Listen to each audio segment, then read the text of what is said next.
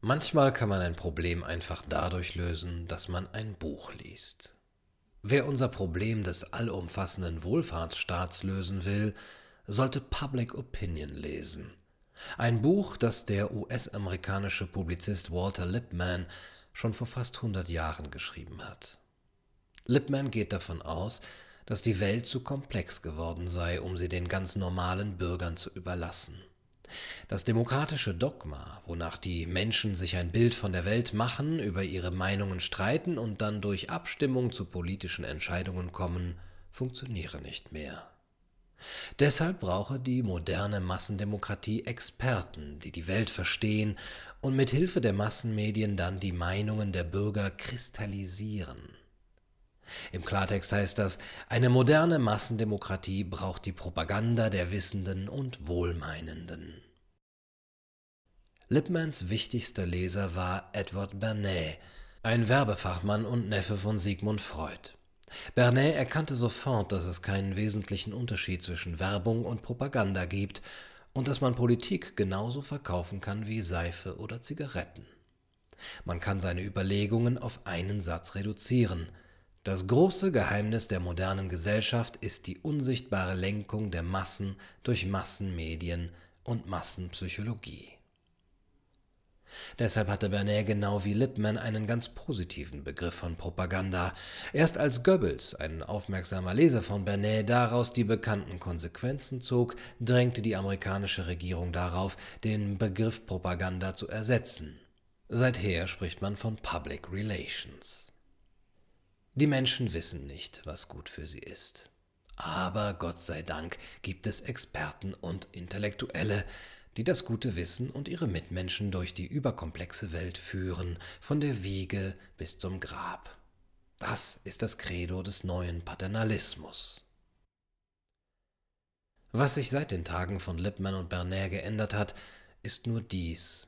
Nicht nur der Staat, sondern auch gut artikulierte Minderheiten der Gesellschaft betreiben heute die Propaganda des richtigen Lebens. Mit immer größerer Aggressivität formiert sich die Lustfeindlichkeit der Gesundheitsapostel, Feministinnen und Umweltschützer. Unter dem Vorwand der Suchtprävention und Gesundheitsvorsorge wird eine puritanische Politik der Lüste betrieben. Unaufhörlich tobt der Kampf gegen das Rauchen, den Alkohol, Fastfood und Pornografie. Wir sollen langsamer Auto fahren oder am besten gar nicht. Wir sollen weniger Fleisch essen und die grüne Idee eines Veggie Day hat gezeigt, dass die Regulierungswut der Politik prinzipiell keine Grenzen mehr kennt. Selbst das Essen ist zum Politikum geworden. Immerhin ist es ein Hoffnungszeichen, dass dieses vegetarische Glückszwangsangebot dann doch noch auf Widerstand gestoßen ist. Ganz allgemein gilt aber schon heute, ein Netz präziser kleiner Vorschriften liegt über der Existenz jedes Einzelnen und macht ihn auch in den einfachsten Angelegenheiten des Lebens abhängig vom umsorgenden Sozialstaat. Doch wie konnte es dazu kommen? Der patriarchale Wohlfahrtsstaat des aufgeklärten Absolutismus im 18. Jahrhundert wollte für seine Untertanen soziale Gerechtigkeit und ging in deren Namen über das Recht hinweg. Schon damals war die Fürsorge für die Untertanen dem Staat wichtiger als die persönliche Freiheit der Menschen. Die Bürger des frühen 19. Jahrhunderts haben sich dann gegen diese Bevormundung durch Wohlfahrtspolitik doch noch gewehrt. Ihre Argumente hat Wilhelm von Humboldt 1792 in seinem großartigen Werk Ideen zu einem Versuch, die Grenzen der Wirksamkeit des Staates zu bestimmen, entwickelt. Sein Fazit lautet der Staat enthalte sich aller Sorgfalt für den positiven Wohlstand der Bürger und gehe keinen Schritt weiter, als zu ihrer Sicherstellung gegen sich selbst und gegen auswärtige Feinde notwendig ist. Das ist Klartext. Von diesem Geist der Freiheit ist heute allerdings nichts mehr zu spüren. Das paternalistische Staatshandeln im frei unterstellten Interesse der Bürger ignoriert ganz einfach das Interesse der Bürger. Das hat Max Stirner, einer der großen Freidenker des 19. Jahrhunderts, schon sehr deutlich gesehen. Die verteilende Billigkeitsbehörde lässt mir nur zukommen, was ihr der Billigkeitssinn, ihre liebevolle Sorge für alle vorschreibt. Dieser Satz trifft auch heute noch den Kern des Problems. Jeder Paternalismus behandelt Menschen als Material. Das gilt gerade auch für die wohlmeinenden Reformer.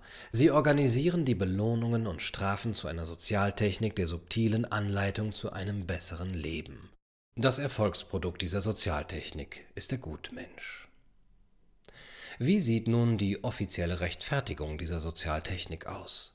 Der vorsorgende Sozialstaat entzieht seinen Bürgern Freiheiten, um sie zu besseren Menschen zu machen und vor sich selbst zu schützen. Der neue Paternalismus erscheint also denen gerechtfertigt, die glauben, dass man die Leute vor der eigenen Willensschwäche schützen müsse. Die Neopaternalisten glauben, dass individuelle Freiheit für die Gesellschaft und für den Einzelnen selbst unzuträglich sei und durch eine beschränkte Wahlfreiheit für Inkompetente ersetzt werden müsse. Dieser Gedanke hat neuerdings einen netten Namen bekommen: Nudge. Das ist der Titel eines Buches von Richard H. Taylor und Case R. Sunstein. Die deutsche Übersetzung hat diesen Titel unübersetzt beibehalten, aber gemeint ist eben der Schubser in die richtige Richtung des aufgeklärten Verhaltens. Im Klartext geht es um eine Art Sozialvormundschaft im Namen der Mündigkeit. Taylor und Sunstein lehrten zusammen an der University of Chicago und propagieren in ihrem Werk einen libertären Paternalismus. Die Paradoxie dieser Formel muss man sich auf der Zunge zergehen lassen. Das Adjektiv libertär soll das Erschrecken über einen selbstbewusst auftrumpfenden Paternalismus mildern. Angeblich bleibt immer gewährleistet, dass die Menschen ihren eigenen Weg gehen können, auch gegen den Rat der vorsorgenden und fürsorglichen Väter. Doch die Ausgangsüberlegung des Neopaternalismus ist eben die Überzeugung, dass die meisten Menschen nicht wissen, was gut für sie ist. Und Leute, die nicht wissen, was gut für sie ist, brauchen kompetente Menschen, die ihre Entscheidungen wohltätig beeinflussen. Das paternalistische Patentrezept des Nudge ist rasch erklärt. Das Argument hat folgende Struktur. Bei den Grundfragen von Gesundheit, Bildung und Altersvorsorge brauchen die Bürger nicht eine Fülle von Wahlmöglichkeiten, sondern ein benutzerfreundliches Design, das ihnen Orientierung bietet und Wege vorgibt. Je komplexer die gesellschaftliche Lage ist, desto wichtiger wird ein Sozialdesign, das die Bürger und Kunden in die richtige Richtung schubst. Der Paternalismus schützt mich vor meiner eigenen Willensschwäche und Irrationalität. Andere tun für mich, was ich selbst tun würde, wenn ich bei klarem Verstand wäre. Die modernen Paternalisten gehen also davon aus, dass einige den legitimen Anspruch haben, das Verhalten anderer Leute so zu beeinflussen, dass diese länger, gesünder und besser leben. Konkret sieht das so aus, dass ein allgemeiner Konsens mit dem politisch korrekten Verhalten unterstellt wird und jedes abweichende Verhalten ausdrücklich deklariert werden muss. Ich will nicht teilnehmen am vernünftigen Leben der Guten. Das Problem des Nudge haben amerikanische Organisationssoziologen bisher unter so kalten Begriffen wie Propaganda oder so unübersetzbaren Begriffen wie Social Engineering diskutiert. Dabei geht es um die Frage, wie man die Lebensführung von Menschen zum Guten verändern kann. Wie kann man Männer dazu bringen, fürsorglich zu werden? Wie kann man gebildete Frauen dazu bringen, Kinder zu bekommen? Wie kann man Menschen dazu bringen, im Falle ihres Todes ihre Organe zu spenden? Die Antwort auf diese Fragen ist scheinbar Ganz einfach. Die Politik der Lüste funktioniert über Veränderungen der Standardeinstellungen. Um bei dem letzten Beispiel zu bleiben, bisher musstest du deklarieren, dass du bereit bist, im Falle deines Todes Organe zu spenden, in Zukunft musst du ausdrücklich erklären, dass du gegen eine Organspende bist. Der alles sehende und alles besorgende Staat entfaltet so eine sanfte Tyrannei des Wohlmeinens, Totale Wohlfahrt schließt heute nämlich eine Überwachung des Verhaltens der Bürger ein. Der Staat greift auf den ganzen Menschen zu, auf Leib und Seele. So wird die staatliche Daseinsfürsorge präventiv. Geholfen wird auch denen, die gar nicht hilfsbedürftig sind. Geholfen wird allen. Politik pervertiert zum Glückanleitungsangebot. Leider tun sich hier vor allem die Deutschen hervor. Andere Mitteleuropäer, Schweiz inklusive, tun es ihnen gleich. Sie alle sind nicht nur die Weltmeister im Guten, sondern auch die Avantgarde der Angst.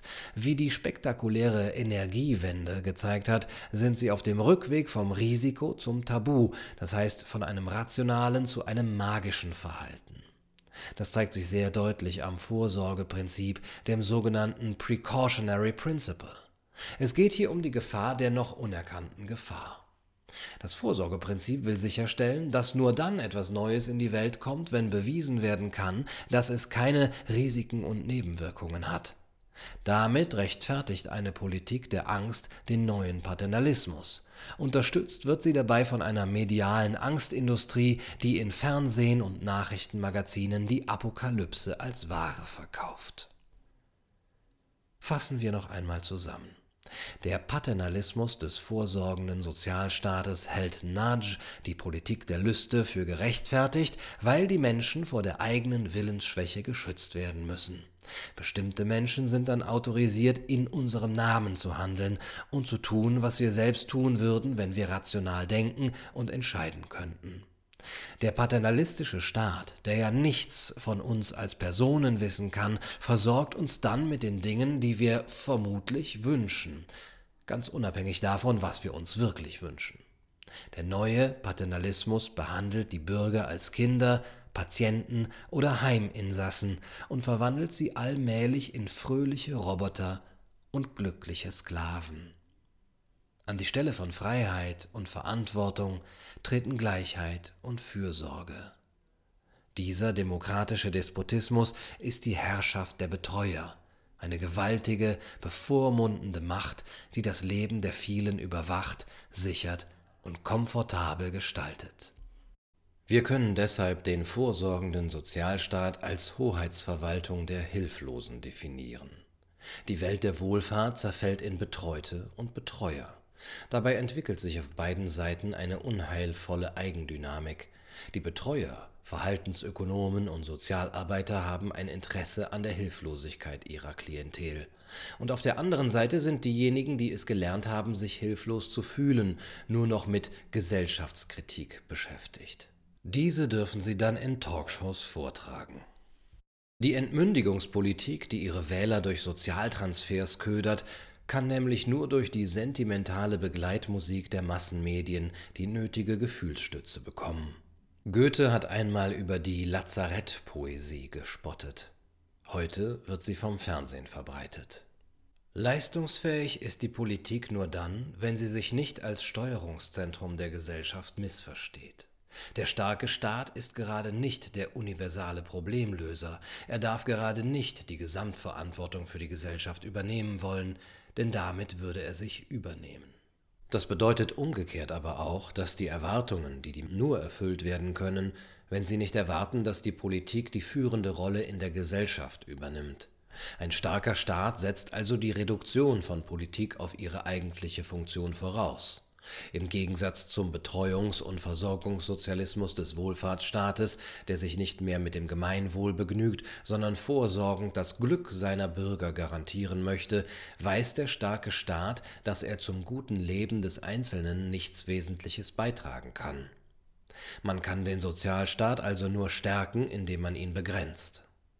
Sobald der Sozialstaat aber den Rechtsstaat überformt, verwandelt er sich in einen allumfassenden Wohlfahrtsstaat.